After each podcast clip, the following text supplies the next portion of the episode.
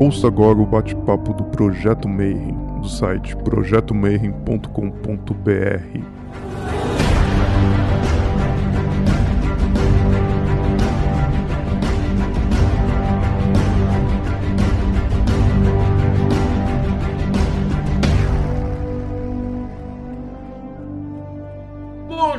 para quem é de bom dia, boa noite para quem é da boa noite, boa tarde se você acabou de receber notificação do YouTube e veio aqui assistir mais um bate-papo Mayhem, porque hoje está muito massa, né? Você já viu lá, hoje a gente vai falar dos quatro verbos, né? Querer, saber, ousar, calar. Quando é que a gente usa, quando é que não usa, quando é que é bom ficar quietinho, quando é que é bom querer.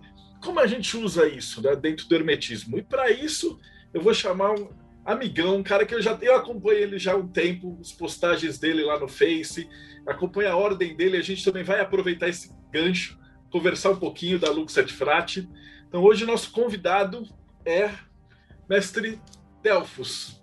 Tudo bom, mestre? Como é que você está? Boa noite, estou bem, graças a Deus. É, em primeiro lugar, gratidão, Marcelo, pelo convite. É um prazer eu estar aqui no projeto Mayhem. Então, agradeço aí o convite. Eu tenho certeza que vai ser uma live legal aqui. A gente vai estar conversando né, sobre, sobre os quatro pilares, os quatro verbos, os quatro princípios herméticos aí da, da magia.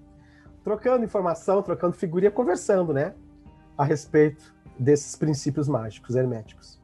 Maravilha! Mas como já é de praxe, né, não esquece segue o canal se você ainda não segue, porque está cada vez mais difícil da gente divulgar qualquer coisa no Facebook, né? Então a gente manda a pergunta, depois o cara, ah, perdi ao vivo, que não anunciou. Então já fique esperto, toda terça, quinta e sábado, mais às 9 horas, vai lá no, no Mayhem, vai lá no meu, no meu canal lá do, do Facebook, que sempre vai estar os links para a gente poder aqui assistir esses bate-papos, né? E antes da gente começar, é a primeira pergunta, que é como é que você começou na magia, né? Então, tá lá atrás, em tempos imemoriais, onde não tinha Facebook, não tinha internet, é verdade, era telefone, né? Telefone ali a manivela. Como é que se estudava magia? Né? Na década de 90, né? Então, comecei estudando é, magia, esoterismo, eu considero como o, o meu início, eu entrei numa, numa casa espírita kardecista. Tá?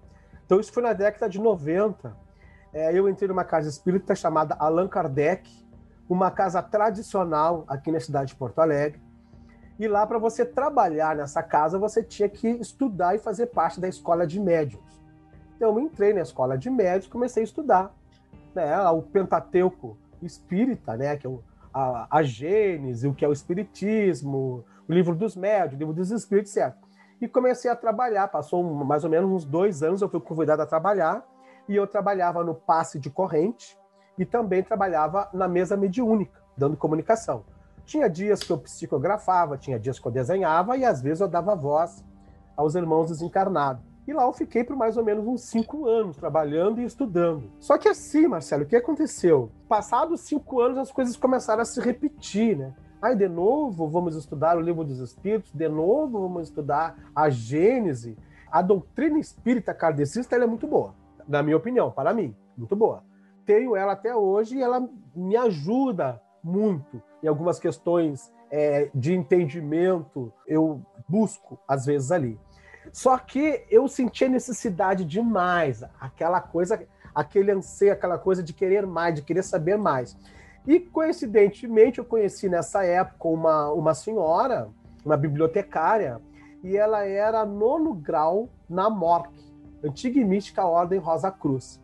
E ela me convidou, se eu não queria entrar e tal, e eu entrei. Entrei na MORC. Saí do Espiritismo e fui para a MORC. Lá eu comecei a estudar. É ali, gente, foi quando eu comecei a ter contato com o Hermetismo, com, com a Kabbalah, através da Ordem Martinista, e fui estudando e lendo e eu fiquei, eu acho que uns 4, 5 anos lá na MORC, né, que tem aqui em Porto Alegre. Só que assim, ó, de novo, aquela inquietação. Porque eu sentia necessidade de coisas práticas. A MORC, eu não estou falando mal, ela é muito boa, mas ela é muito filosófica. E eu sentia necessidade de coisas práticas, de botar fogo, de pegar um cajado, erguer no ar e, e fazer evocações, né? De novo, coincidência, caiu em minhas mãos, um amigo meu me emprestou um livro. Um livro um romance, um livro fininho, um romance, que contava a trajetória do autor da, na magia, a experiência dele na magia. E eu fiquei encantado por aquele livro ali. No final do livro, está uma, uma editora de Porto Alegre. Eu disse: Olha.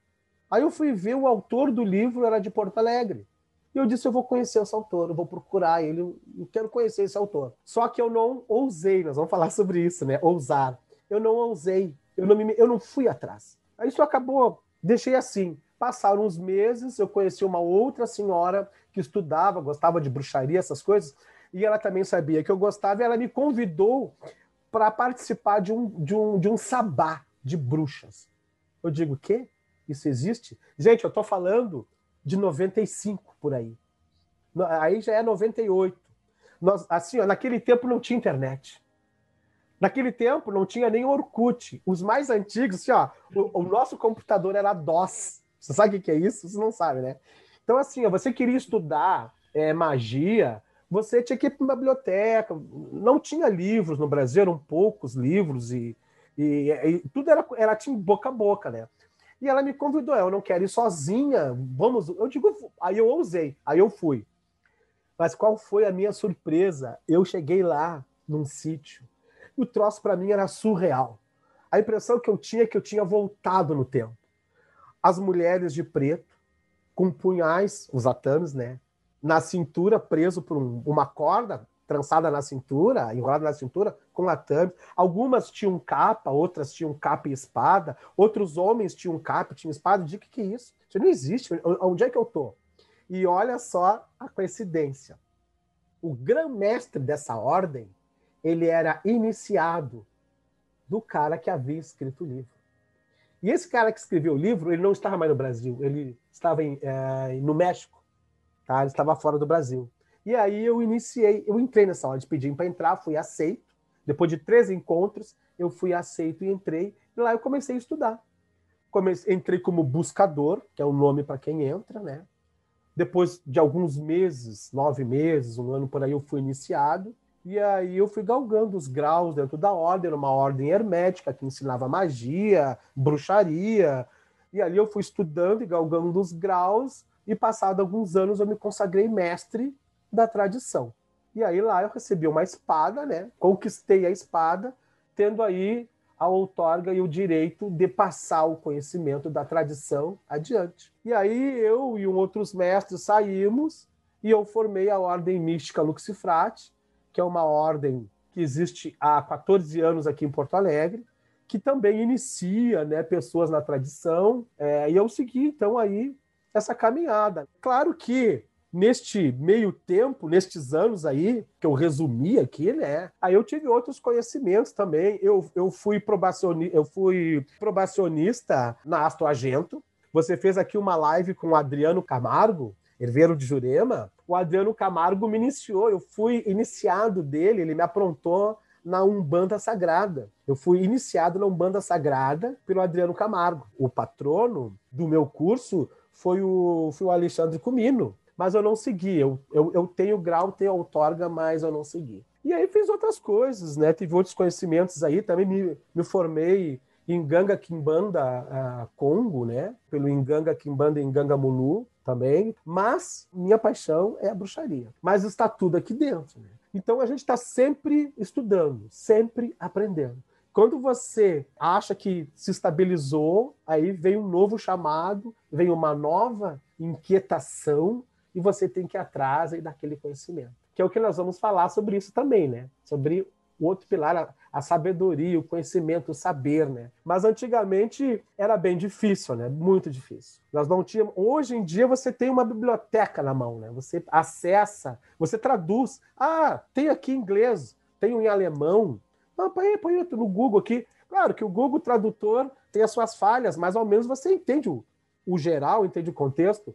E antes não tinha nada disso. A gente tinha que, que ir para a biblioteca e isso, e até e as coisas eram muito fechadas, né? Antigamente o Brasil era um país católico e tudo era proibido. Né? Você ia preencher uma ficha no emprego, você tinha que botar ali que a sua religião era católica, senão você não podia não pegar esse emprego, não podia ser admitido. E fora isso, também em outras caminhadas, e como tu sabe, eu também trabalho entre colunas, né? do meio-dia à meia-noite, e tudo isso faz parte aí do, do Delfos, né? Do meu conhecimento. Aí a gente está sempre sempre crescendo e procurando aprender. Maravilha. A gente vai falar, putz, é que tem, tem, tem bastante assunto para discutir hoje, né? A gente vai falar, quero falar vamos um lá. pouquinho da Lux, como é que funciona a estrutura, vamos falar dos verbos, mas a primeira pergunta aqui é baseado na tua trajetória, né, de bruxaria, com maçonaria, com hermetismo e tal.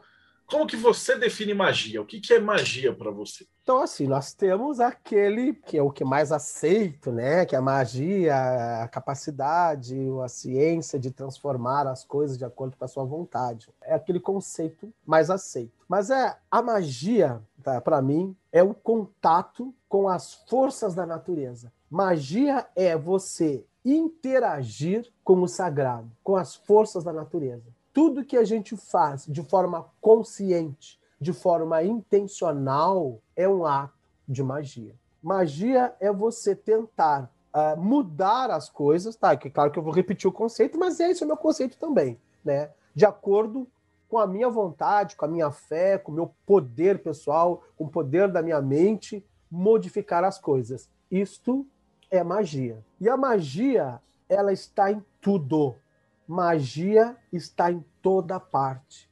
A magia está em todas as religiões. Se você vai numa igreja católica e lá você está diante de um batizado, ali está acontecendo uma magia. Casamento, está acontecendo uma magia.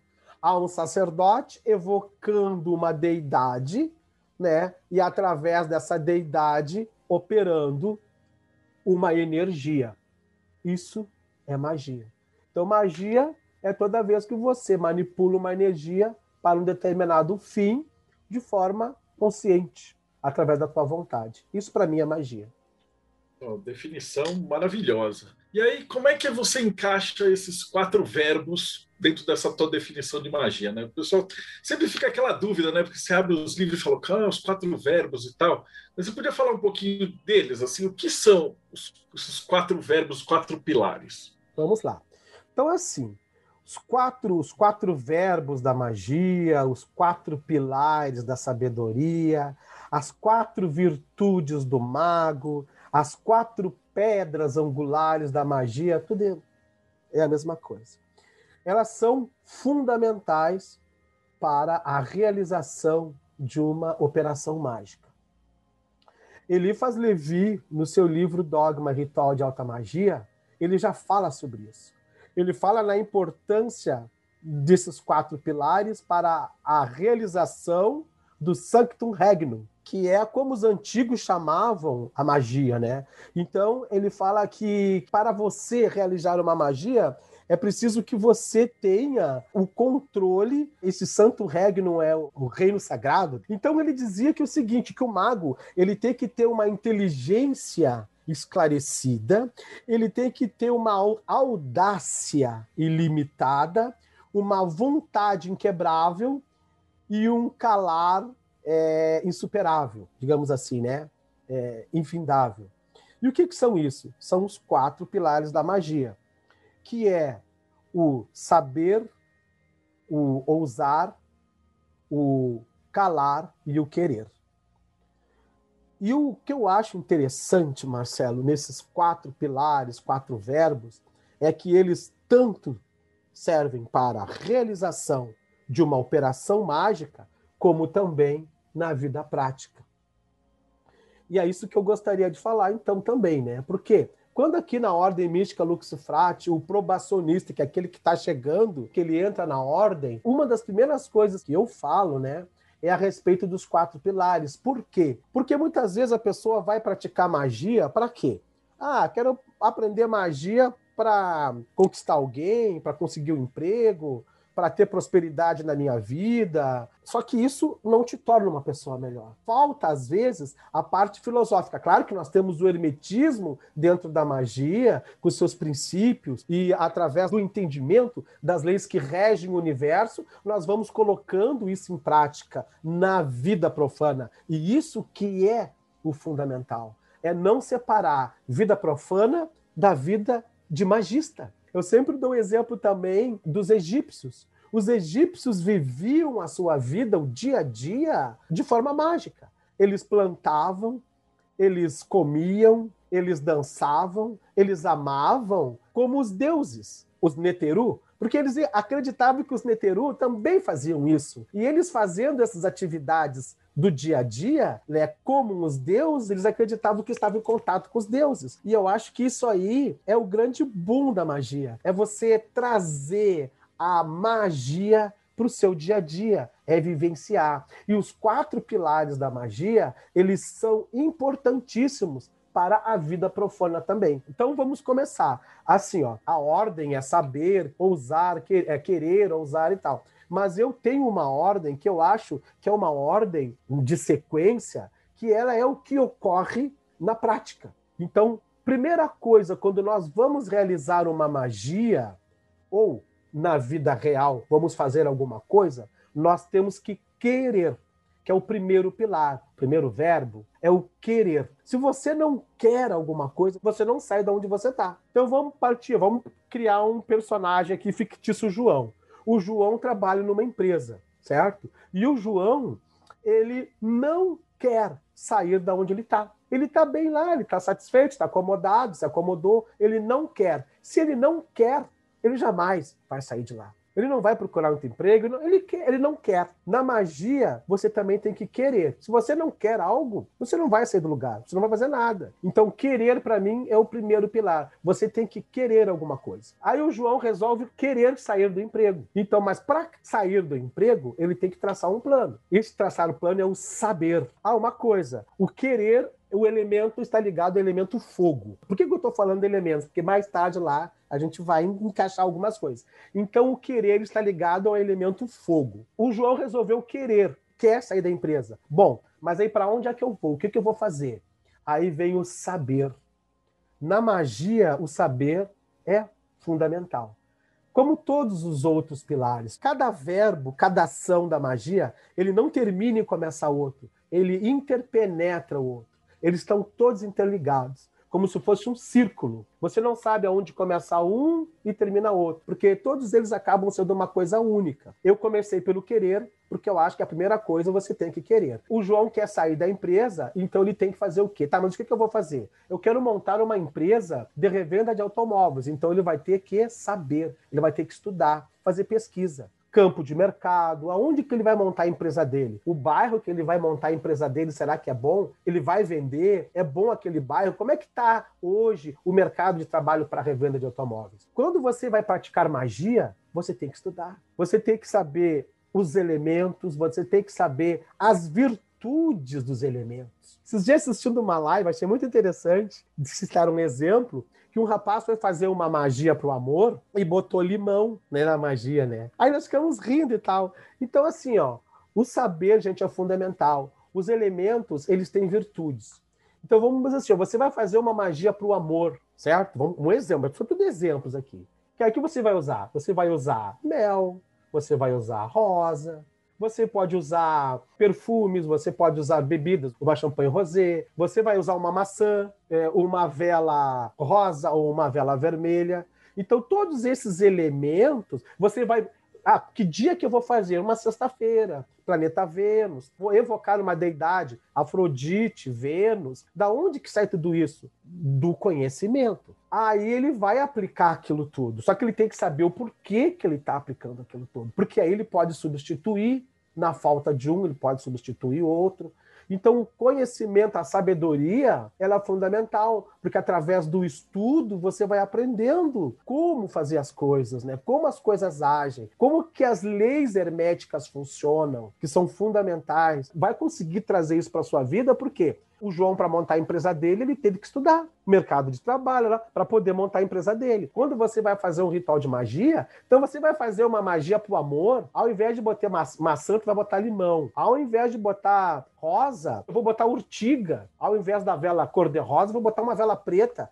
E o deus eu vou chamar Sete, o deus egípcio Sete. Pô, vai dar certo essa magia de amarração, essa magia de amor? Não, porque você não tem conhecimento dos elementos. Você não tem conhecimento. Então, o saber, ele é fundamental. Estudar, ler. Ler as grandes obras, né? Hoje em dia, então, nós temos aí Eliphas Levi, é, Cornélia Gripa, Madame Blavatsky, nossa, Israel Rigadier, aí se vai embora a lista, né? Claro, alguns são muitos antigos, com um linguajar que muitas vezes a gente tem uma certa dificuldade, com algumas é, verdades é, meio que uh, nas, nas entrelinhas, algumas verdades que tu tem que, alguns conhecimentos obscuros que tu tem que buscar entre as coisas, mas tudo isso ajuda, tudo isso acrescenta. Né? Então, o saber ele é fundamental, assim como o querer também. Então, o saber como fazer, quando fazer e por que fazer. Sempre estudando, sempre aprendendo, fazendo cursos. Claro que nós temos aí, ah, mas vem cá, mas o que tu deu aí, Delfos, foi uma receita de bolo. Ah, isso é interessante. Receita de bolo na magia. Gente, todos nós, quando a gente começa, a gente começa com receita de bolo. Todo mundo começa, ah, como é que tu faz para prosperidade? Ah, é isso, é isso. Trabalhar com o elemento terra, é, você tem que pegar lá umas moedas, você tem que invocar não sei o quê, é uma vela verde. Gente, todo mundo quando começa, começa com receita de bolo. Mas aí depois, através do conhecimento, do saber, a gente vai mudando os elementos, ou, ou usando mais, que eu vou falar sobre o usar depois, e vai vendo o que combina com o que, as virtudes, as energias que, que os elementos vibram. Cada elemento tem uma virtude, e essa virtude é uma energia que emana do elemento, e o magista, através da sua vontade, ele manipula aquela energia para realizar o que ele deseja. Claro que tem a intuição, que às vezes a intuição diz, ah, não, não coloca uma rosa, coloca um cravo. Não, tudo bem mas são coisas que estão ali dentro do contexto ainda, estão dentro, né? Não é uma coisa assim absurda. Quando você estuda e vai adquirindo conhecimento, e isso leva muito tempo para se aprender, é uma vida toda, muitas vezes estudando, a gente nunca sabe tudo e ninguém sabe tudo, você começa já a ver as coisas que, hum, isso aqui não está fechando. Você vai na internet, tem alguém falando, como eu aqui estou falando agora, e você fica assim, não, mas o que ele está falando não está fechando. Não fecha com o que eu aprendi, não fecha com o que, que eu sei, né? Ah, o cara vai usar giló para magia do amor? Mas nunca ouvi falar, né? E quem sabe não é um morango, então, que, tá, né, que tem a ver uma. Porque são, são, são símbolos também, né? Ah, que falam no nosso inconsciente também, tem muita coisa. Além das energias que as coisas emanam, também tem aquelas mensagens fenomônicas, né, que trabalham no nosso cérebro, e a, aquele simbolismo que faz com que a gente possa é, trabalhar melhor e, e, projetar a nossa mente, né, através da imaginação e visualização, que são outros fatores também para a realização da, da operação mágica. Mas, é, quando você tem o conhecimento, você já começa a, ah, não, para aí, esse cara aí, uh -uh. ah, essa pessoa aí, não concordo. Então você passa a ter uma opinião, né? Mas primeiro todo mundo começa com uma receita de bolo para ajudar. Depois a gente vai ousando, né, aprendendo e ousando e partindo aí é, para outras, outras coisas. Mais uma coisinha sobre o saber, gente. Conhecer-se a si mesmo. Isso é fundamental. A magia, ela é, é uma arte também do autoconhecimento. E, e é, quer você queira, quer você não, você vai acabar se descobrindo. Você vai descobrir as suas limitações, você vai descobrir as suas sombras, né? Você vai descobrir os seus medos, e aí você vai né, aprendendo, você vai aprendendo a, a descobrir os seus vícios. Muitos vícios a gente sabe, muitos defeitos e vícios nós conhecemos, mas tem aqueles que a gente reluta em aceitar. Nós temos o nosso lado sombra, necessário, muito necessário, que tem força e tem poder, e a gente tem que aprender a dominar e aprender a trabalhar com ele. E a magia, o saber, ele te leva a isso, ao autoconhecimento, a conhecer, conhecer-se a si mesmo. É, isso é um dos princípios, né? Que norteiam aí a, o magista e, e está dentro é, do, do saber. E certo? o saber é qual elemento? Ah, valeu. O saber é o ar. Está dentro do elemento ar. Ousar. O ousar é elemento água. Né? Bom, então vamos lá. O João descobriu que não quer mais ficar no emprego, o João resolveu montar uma empresa de revenda de automóveis, estudou, aprendeu, fez curso, fez pesquisa e agora ele vai ousar. ele tem que ousar, ele tem que enfrentar. Ele vai chegar no patrão dele e vai querer fazer um acordo. Ele vai dizer: olha, você me libera, você me manda embora, que eu preciso do fundo de garantia, eu vou fazer um empréstimo, você fica aí com seus 40%, você me pagar não, porque eu vou investir no negócio. Ele tem medo? Tem. O medo ele é natural. Dentro da magia, é, nós também temos que usar. Então, você pega o seu conhecimento, você já sabe a hora que você tem que fazer, os elementos que você tem que usar, a deidade que você vai evocar ou invocar para fazer aquela magia que você quer, aquela operação mágica, e agora eu vou ousar. Agora eu vou lá e vou enfrentar, vou fazer o que tem que fazer. Se você não ousar, você vai parar ali, vai barrar, não vai fazer, né? vai ter medo. E o João vai ousar, ele tem que ousar. Então ele foi lá, pediu as contas. Ah, isso der errado. Bom, você tem que ousar. Se você não fizer, jamais vai saber. Na magia, também o ousar é aplicado dessa forma. Aí, Alistair Crowler fala: o medo é o precursor do fracasso. Eu já costumo dizer que o medo não é o precursor do fracasso. Não que eu saiba mais ou seja mais que Alistair Crowler. Mas, assim, eu, na minha experiência, o que o percussor do fracasso é quando nós sucumbimos ao medo. É quando nós deixamos o medo nos vencer. Aí sim há o fracasso. Vou contar uma experiência para vocês que aconteceu comigo. Uma vez eu precisava fazer um ritual. Aqui nós temos, nós temos um ritual que nós chamamos contato com as irmãs bruxas. Na Luxifrate, não sei nas outras ordens, mas na Luxifrate, esse ritual ele é realizado do dia 31 de outubro a 2 de novembro, dia de finados. É onde nós evocamos todas as bruxas e os bruxos da tradição. Todos aqueles espíritos, aquelas almas que um dia já dançaram em torno de uma fogueira ou em torno de um caldeirão sob a luz da lua cheia. São os nossos, né, aqueles bruxos, aquelas bruxas.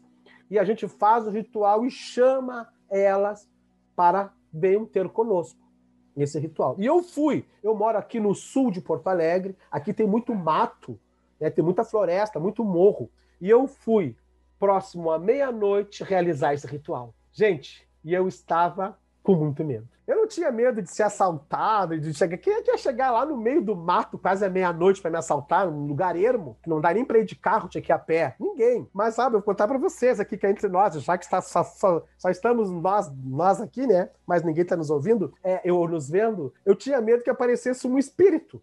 Eu digo, pô, cara, vamos supor que eu chamo que aparece um espírito aqui. Já pensou que fiasco? Eu sair correndo, largar a tame, largar tudo, e sair correndo, morro, morro abaixo, morro afora, que fiasco. Que mago, que bruxo que eu sou. Eu tava com muito medo. Mas no que eu levantei o atame, lancei o círculo, evoquei os guardiões da ordem, evoquei os meus mestres de magia, o medo fez assim, Marcelo.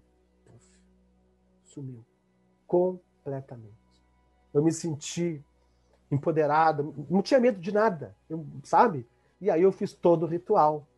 Mas se eu tivesse sucumbindo ao medo, eu digo, sabe uma coisa, eu vou me embora e não vou fazer porque estou com medo. Então, o ousar, você deve ousar. Ouse. Não tenha medo, vai lá e faça, certo? Você quer fazer, você já, você já pensou, já estudou, sabe como é que é, vai lá e faça. Tenha confiança em você. Tenha confiança no que os seus mestres, os seus orientadores te ensinaram. Né? Ouse. Se errar, errou. É errando que se aprende, só não erra quem não faz nada. Então vai lá e enfrente seu medo. E você vai ver que quando a gente enfrenta o medo da gente, a gente volta mais fortalecido.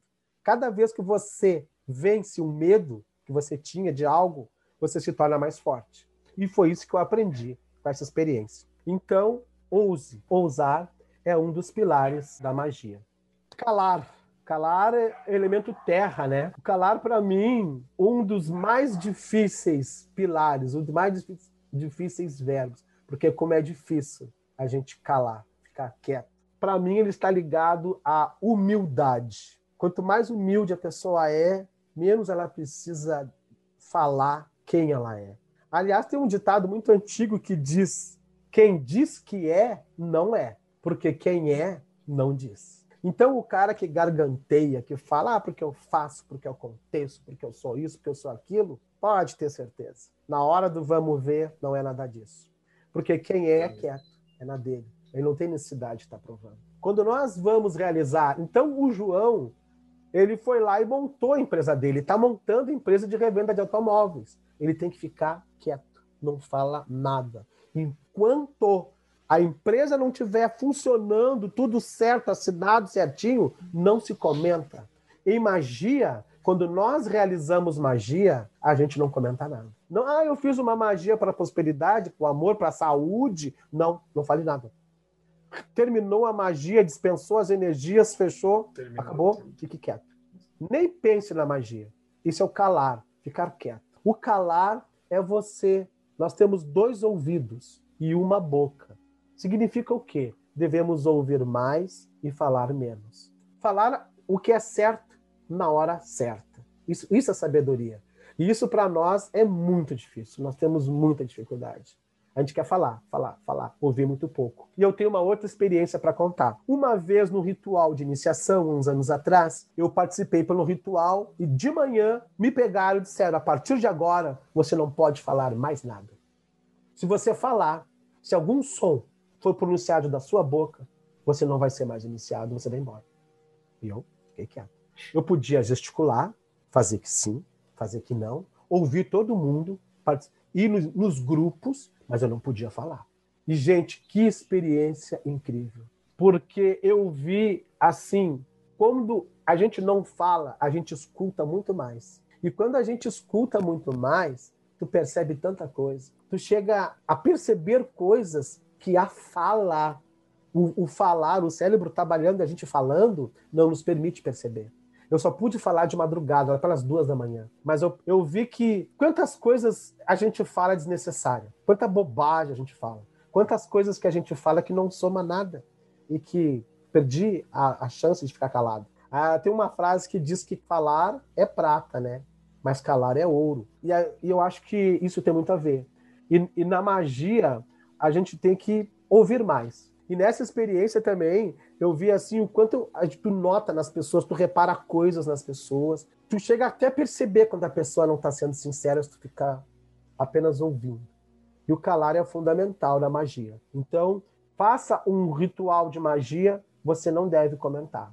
Vai fazer planos, enquanto o teu plano não se realizar, não comente. Porque sempre tem um amigo que vai dizer, não, não faça isso, por que, que tu vai fazer? Não, não vai dar certo Deixa de ser burro. Tu, tu, olha a crise, tu vai montar uma empresa de automóveis, não vai vender. E aquilo começa a entrar na tua mente, quando tu vê, tu não faz. Então fique quieto. Só comente depois de realizado. Quando a tua magia deu certo, aí você pode falar. Enquanto a tua magia não der certo, não comente, porque olha, o magnetismo pessoal, o tal falar do olho grande, olho gordo, inveja tem muita força, gente, tem muita força. E é uma coisa que pode estar agindo contra você sem você saber.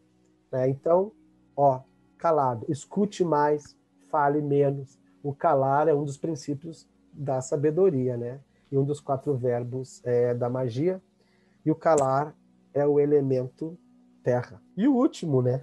Dos elementos. É. E o mais Mas... importante, né? Esses tempos de, de Instagram e Facebook. Nossa! É, o que a gente vê de, de, de, o cara vai fazer, ele já posta os negócios antes de fazer. Aí depois você só senta e espera, porque não vai dar certo. Deixa eu te perguntar, eu fiquei curioso e o pessoal também está perguntando aqui na, na no chat uhum. para você falar um pouquinho mais da Luxet Frate. Então, tá. então por que, que você teve a ideia de montar a sua? Né? Você saiu de uma que você estava, por que não continuar nela? Assim? O que, que te fez mudar ah, para você montar tá. uma outra? Na verdade, eu falo isso sempre. Se você está feliz aonde você está, você não vai sair. Se você sai, é porque você não está contente. Porque quando você faz, começa a fazer parte é, da administração de algo, é aí que existem duas coisas, né? Nas ordens, tá?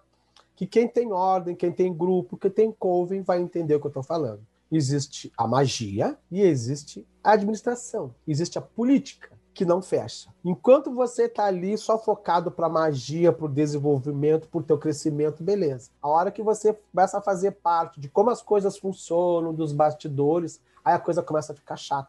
Porque às vezes você não concorda com algumas coisas. E você, fazendo parte de uma ordem, muitas vezes tem coisas que acontecem nessa ordem que você não concorda. Mas você é só mais um, existem outras pessoas, as coisas, né? E tem ordens aonde o grão-mestre, a palavra dele é a última. Ele é o senhor absoluto. Ele decide, é assim, é assim, não é assim, é assim que eu quero, é assim que vai ser. Quem não estiver contente, que se retire. E eu acho isso, de uma certa forma, até concordo, porque né, ele tem uma visão. Ela... Então, veja bem, por exemplo, eu entro na Mork. A Mork existe há sei lá eu quantos anos lá, né? Spencer Lewis lá fundou a, a Mork, embora tenha dizendo que foi o Rosenkraus lá e tal. Mas vamos supor, ela é o que ela é. Eu não posso entrar agora na Mork e querer mudar, porque querer que a, a Mork mude porque tem isso que eu não concordo, tem aquilo que eu não concordo. Não, eu tenho que me adaptar. Eu não posso entrar na maçonaria e querer que a maçonaria que existe lá, sei lá, eu quantos séculos, mude, porque eu não concordo com isso, eu não concordo com aquilo. Não. Ou eu me adapto e aceito como a maçonaria é, ou eu saio. E fundo lá o que eu quiser, do meu jeito, ou de acordo com aquilo que eu acredito que é o certo, ou o mais coerente, Entendeu? Então eu penso dessa forma. E outra coisa, aqui na Luxifrate as pessoas são livres para ir embora. Isso eu falo sempre. Então, se tu te formou mestre, tu tem condições de formar a tua ordem dentro daquilo que, ah, eu quero tirar isso, eu quero colocar aquilo, eu não curto. Ah, vamos supor, ah, eu, não, eu não curto telema, eu não sou telemita, eu não concordo com telema. E eu quero uma ordem que não se estude telema. Então, o cara sai e monta uma ordem que não tenha telema. Telema, né? Perfeito. Então é assim, às vezes toda pessoa que sai de uma ordem é porque ele não concorda com algumas coisas. Não quer dizer que aquilo que ele aprendeu não valeu. Não é cuspir no prato, nada disso. Mas é tu cria asas, né, Marcelo? Tu quer montar tuas coisas, tu tem a tua visão, tu tem coisas que tu quer colocar. Só que a ordem onde tu está não aceita aquilo muitas vezes.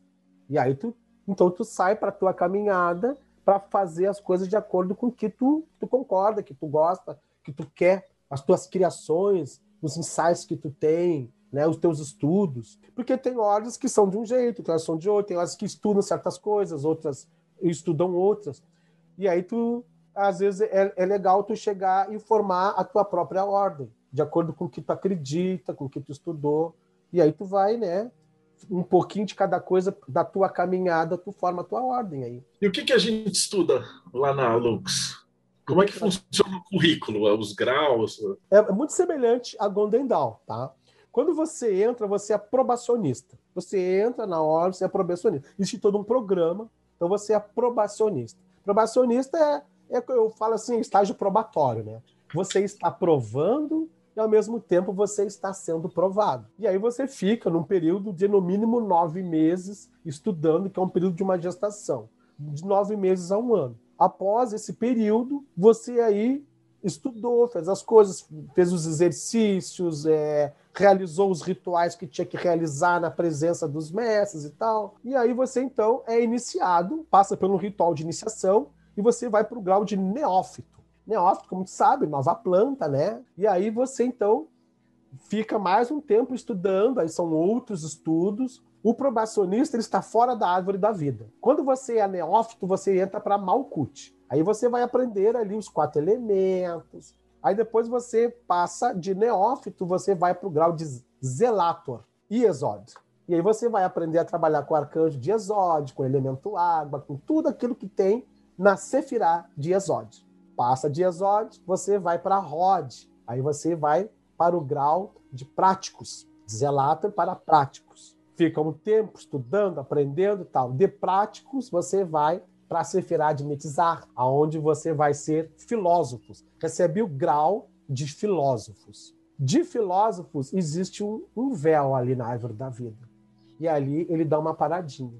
E ele recebe o grau de guardiã ou guardião do Arshot. Ali ele entra num. Algumas coisas eu não posso falar aqui que são os mistérios da ordem. Mas digamos assim que você começa a trabalhar com a tua dualidade, vai trabalhar um pouco com o teu lado sombrio, teu mundo das sombras, né? Vai enfrentar algumas coisas nesse sentido ali. Passou por esse período, aí você vai para Tiferet, aonde você recebe aí o grau de mestre ou mestra da tradição, certo? Aí você está em Tiferet.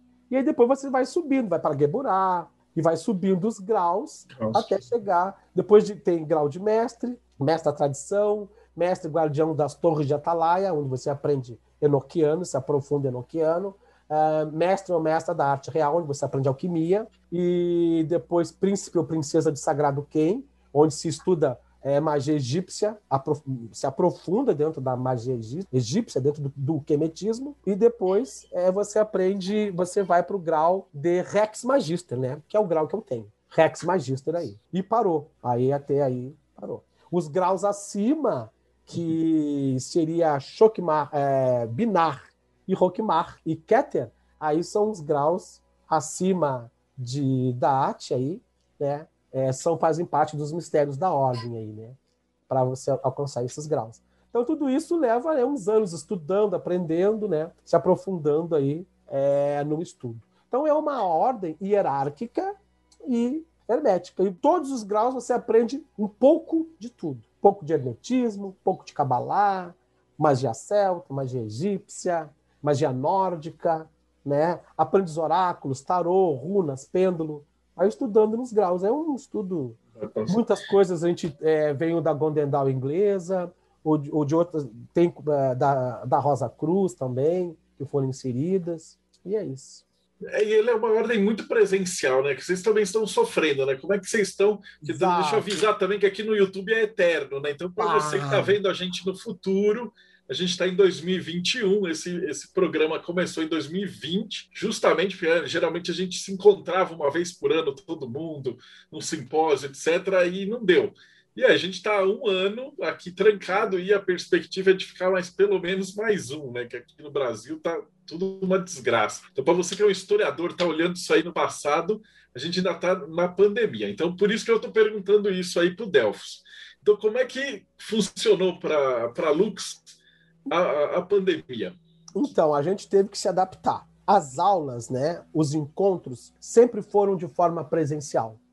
Então, nós chamamos o iniciado, né, o aluno. O iniciado com seu mestre ou sua mestra, uma vez por semana ou de 15 em 15 dias, aí é a combinar com seu mestre ou sua mestra, porque eu tenho seis mestres na ordem, e então você escolhe qual mestre ou mestre que você vai, vai estudar e tudo. E era sempre de forma presencial com agora a pandemia, nós começamos, eu comecei a dar aula online. Então a gente marca um horário, é como, como eu tinha te dito antes da, de começar a live, eu marco um horário, tenho aqui na parede fixada aqui o horário e os dias de todo mundo. Alguns eu dou em grupo, né, de cinco, seis pessoas, outros são individual. Ó, terça-feira, 8 horas da noite é o fulano, quarta-feira, das 8 às 9 é o ciclano. E aí eu aqui live. Eu, eu falo daqui, passo conhecimento, explico, mostro. E agora eu tenho feito encontros aqui no tempo, mas com número muito reduzido de pessoas, todo mundo de máscara, respeitando distância, ou ao ar livre. Como eu falei, nós, a gente tem bastante espaço aqui, bastante verde aqui,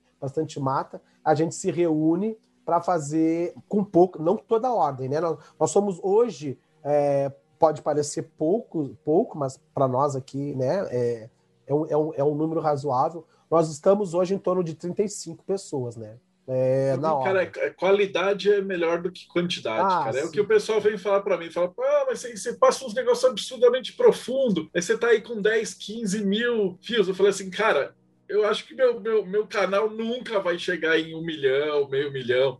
Porque o dia que você tiver um milhão de pessoas aqui no Brasil que estão seguindo uma, um canal que fala nessa profundidade de verbos, de hermetismo e tal, a gente está muito melhor de vida, né?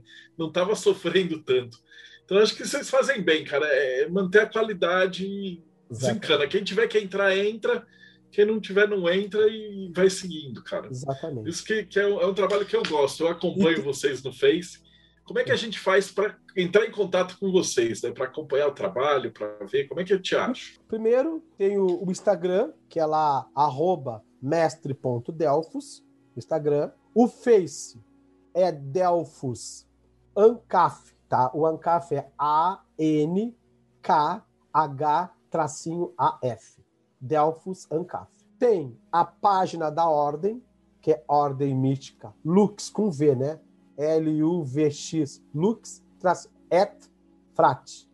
Tá? E eu também tenho um curso de magia de Hecate, a Rainha das Bruxas, que é um curso que o pessoal gosta bastante, o pessoal tem uh, elogiado bastante, que é na Escola de Magia, Escola de Magia da Ordem Mística Luxifrate. É um curso na plataforma EAD Box. Aí você entra lá, tem uma aula grátis. Eu tenho um canal no YouTube que se chama Pelos Caminhos da Magia. Mas uma coisa que eu queria te falar, Marcelo, é o seguinte. Aqui na Luxifrate, o contato com o mestre iniciador e seu iniciado ele é muito próximo. Pessoal, a gente aqui da Luxifrate, a gente é uma família. A gente se visita, a gente conhece os pais, conhece os filhos, a gente se, uh, os filhos vêm, né? Quando os rituais são abertos, pode trazer família, pai, mãe, que a gente é uma família também. Tem, tem rituais que são fechados e tem rituais que são abertos, pode trazer amigo, desde que se identifique, goste e queira participar. Então a gente acaba tendo uma relação muito próxima. E não tem como a gente manter isso se é muita gente. A coisa acaba se perdendo. Porque o ser humano tem uma coisa assim, ó, as relações interpessoais às vezes são coisas complicadas. E o mestre, ou eu que sou grão-mestre, fico no meio disso, entendeu? E eu tenho ali 34 alunos iniciados ligados no meu mental, né?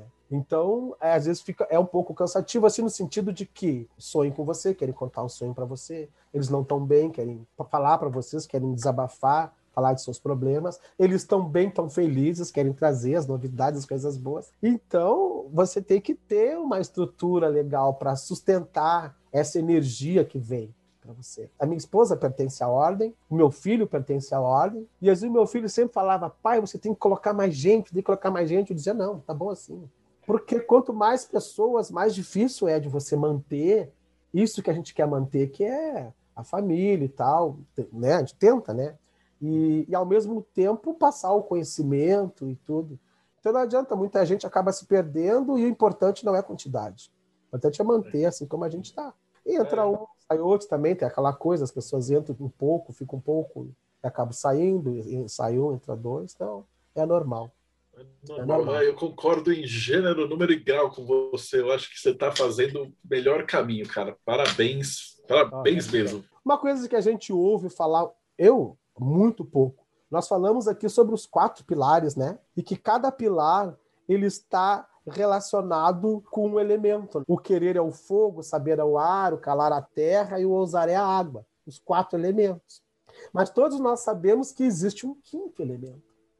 Se eu tenho quatro pilares, se cada pilar está ligado a um elemento, qual é o, o verbo do quinto? Do akasha para os hindus, do éter para os alquimistas, né? No espiritismo chamado de fluido cósmico universal, o quinto elemento, qual é, qual seria o verbo do quinto elemento? E existe, Marcelo, o quinto, o quinto pilar, muito pouco falado, quase nunca li a respeito. Quando o mago domina os quatro pilares, ele conhece, ele descobre o quinto pilar. Para alguns, ele é chamado de ir, é o verbo ir. Ir no sentido de que segue, avante. Você transcende, você ultrapassa. Você atravessa da arte, talvez o abismo. Você dominou seu ego. Quando você domina os quatro elementos, você descobre, vê. O, o, o, quando você domina os quatro pilares, os quatro verbos do mago, os quatro verbos do hermetismo, você descobre o quinto verbo, eu chamo de ser, porque aí tu te torna, você se transforma, você se torna, é o ser, né? Para muitos outros magos do passado antigo chamavam de ir. E eu acho que ir é a questão de segue adiante. Você transpôs o abismo. É o você o ego ficou para trás, agora é o contato com o sagrado, com o sag, a tua ascensão. E ali tu te torna pleno. Quando você dominar os quatro verbos, você vai descobrir o quinto. E aí tu te torna o verdadeiro adepto. Você transcende, ascende. Esse é o, eu acho que é o objetivo. Realiza a tua grande obra. Era isso. Fantástico. E com tudo isso aí que você estudou, você começou no kardecismo, depois você passou pela Umbanda e Telema, aí bruxaria e tal. Então, eh, geralmente eu só faço essa pergunta pra galera que é líder religioso, que a gente estuda. Assim, eu conversei com o pessoal da Kimbanda, Umbanda, Budismo, assim, que você imaginar tem de entrevista. Eu já perguntei para 180 pessoas, eu, eu, tive 180 respostas diferentes, né? Opa, então a gente já tá até brincando que é um, então. é um, grande bolão. Então, mais uma. Ter mais uma. sua opinião, baseada no que você viveu, que, que você acha que acontece depois que a gente morre? É, essa é a pergunta, né? Eu vou dar minha resposta muito, muito, muito sincera. Este questionamento, ele nos persegue desde que a gente toma consciência de que existe um plano espiritual, a gente acredita no plano espiritual. E às vezes até, Marcelo, às vezes eu penso uma coisa, às vezes eu penso outra. Mas o que mais fixa na minha mente é a minha consciência, a minha mente. A minha mente vai me levar, vai formar a minha volta, aquilo que eu acredito, aquilo que eu sigo. Porque tu sabe, Marcelo, que eu fico me perguntando. Sou filho da viúva, sou bandista, sou que bandeiro, sou bruxo. Cara, o que, que vai acontecer? Para onde é que eu vou? Quando eu desencanar, para onde é que eu vou? Eu vou para a terra de verão? Eu vou lá para os campos é, elíseos? Eu vou para onde? Só que, né, já que eu, eu pratico tudo isso, vivencio tudo isso, eu vou para onde a minha mente, a minha consciência me mandar. Porque é certo, na minha opinião, claro, para onde é que vai o índio? O índio não vai para o mesmo lugar que vai um japonês. E o japonês não vai para o mesmo lugar que vai um rabino. Eles vão para onde? Para onde a sua consciência o levar. Para onde aquela fé, aquilo que ele acredita.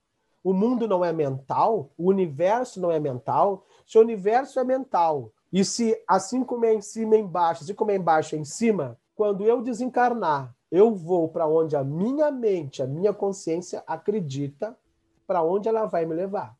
Se eu sou um cara cheio de culpa, cheio de remorso, cheio de. Vou dizer essa palavra, pecado, né? Aquelas coisas horríveis. Certamente eu, eu vou para onde a minha consciência vai me levar, para onde eu acho que eu acredito que eu deva ir. Então, é isso que eu acredito.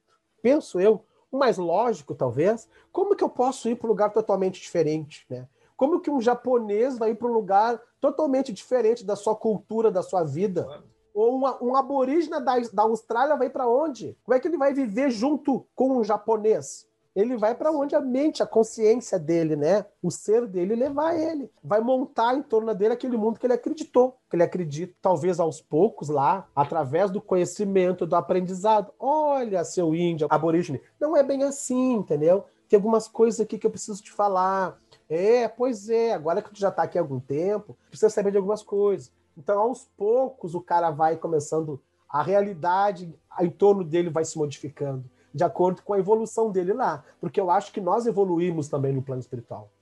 Eu acho que a vida, o universo todo é uma evolução. Aqui é um plano onde nós estamos evoluindo. E quando nós passamos para um outro plano, também continuamos evoluindo, pois também continuamos aprendendo. Nós continuamos vivos num outro estágio, numa outra forma, numa outra dimensão, mas continuamos vivos, pensantes. Talvez lá, lá, lá, lá, mas bem adiante, sejamos aquela gota que volta para o oceano, perdendo a nossa consciência e a nossa individualidade. Algum momento isso sim vai chegar.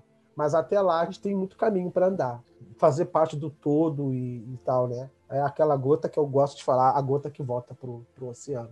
Mas até lá a gente tem estágios ainda, no outro plano para evoluir, para poder vivenciar e ser isso, né? E para a gente fechar com chave de ouro, que conselho que você daria para alguém que está começando? Tipo, o cara olhou assim, quatro verbos, veio aqui, acompanhou, escutou a palestra, falou: caralho, que legal isso, magia e tal. Mas, puto, o cara mora lá em Porto Alegre, o cara tá perdido. Então, que, que conselho você daria para o cara que está começando agora? Assim, então, estudar. É, ah, mas que livro você indica? Bah, é, me, olha, me perguntam muito isso. Que livro você me indica? É, é difícil, porque cada um está no nível de entendimento, do nível de. Então, eu posso dizer, ah, vai ler aí Scott Cunningham, vamos pôr um exemplo, mas o cara, de repente, ele está no nível de estudar Eliphas Levi, né? Ou até Israel Rigardier. Então, é muito complicado você indicar livro. Mas o que eu indico é isso, assim, ó estudar, ler. Essas lives, agora nós estamos numa fase de muita live, muita live, muita live. Participe, veja, é, sabe? Existem vários é, sistemas de magia. Qual que você se identifica? Xamanismo? Você gosta de xamanismo? Você gosta de bruxaria? É, tem xamanismo nórdico, tem xamanismo é, do, do índio americano, tem a Wicca, tem magia do caos, e tem vários sistemas aí você tem que ir lendo e vendo, ouvindo as pessoas falarem, e aí você vai garimpando, vai pesquisando. É, é, a única, é, o, é o conselho que dou, entendeu? Vai indo. Tem coisas que você vai gostar, vai se identificar, tem coisas que você vai estudar um tempo e vai ver que não é aquilo que você quer, porque você não se identifica, não vibra ou não concorda com aquilo ali, porque tem coisas que a gente não concorda. O que eu acho interessante é o seguinte: os diferentes sistemas de magia, assim como as diferentes religiões, elas existem para atender às diferentes necessidades.